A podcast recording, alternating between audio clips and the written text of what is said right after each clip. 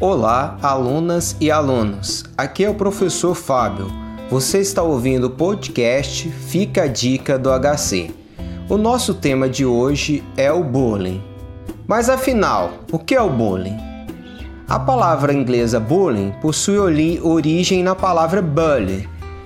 Ela significa tirano, valentão, brigão, mas ainda não tem uma definição única em português se refere a atitudes ameaçadoras que afetam principalmente crianças e adolescentes.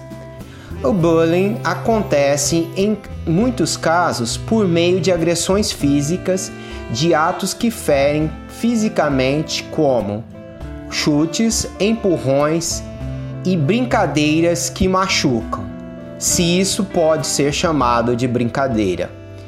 Existem atitudes que machucam e magoam tanto quanto as agressões físicas, a chamada agressão verbal. Ela consiste em ameaçar ou intimidar alguém, humilhar por qualquer motivo, excluir, discriminar por cor, raça ou sexo, falar mal sem motivos. Agressões verbais são mais comuns do que as agressões físicas e na escola elas ocorrem com bastante frequência. Em muitos casos, as vítimas se sentem envergonhadas ou inseguras em denunciar.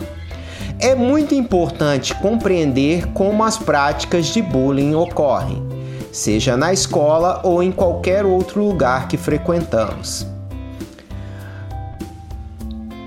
Saber mais sobre o assunto ajuda a identificar as situações para que possamos denunciá-las. Todos nós podemos nos envolver com práticas de bullying, mesmo contra a nossa vontade.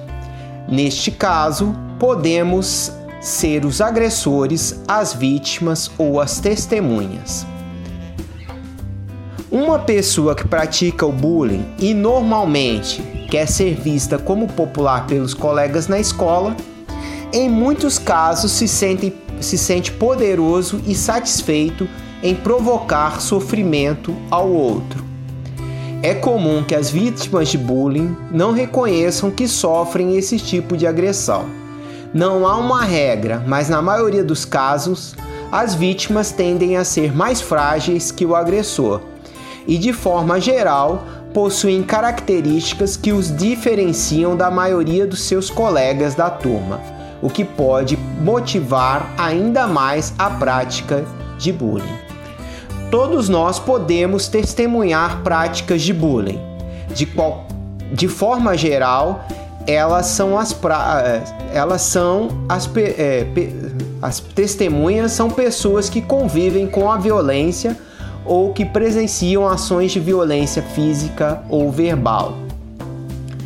Na escola ou em outro ambiente, para é, impedir a prática de bullying ou coibir, informe a um adulto responsável qual, sobre qualquer situação de bullying que você tenha testemunhado. Se seu amigo sofre bullying, tente convencê-lo a procurar ajuda e o faça-o se sentir mais à vontade no grupo. Para terminar o nosso assunto, fica a dica que bullying não é brincadeira, não é engraçado e não é divertido. Bullying machuca tanto física quanto psicologicamente. Este foi o podcast Fica a Dica do HC. Nós te esperamos na próxima semana. Muito obrigado e até a próxima!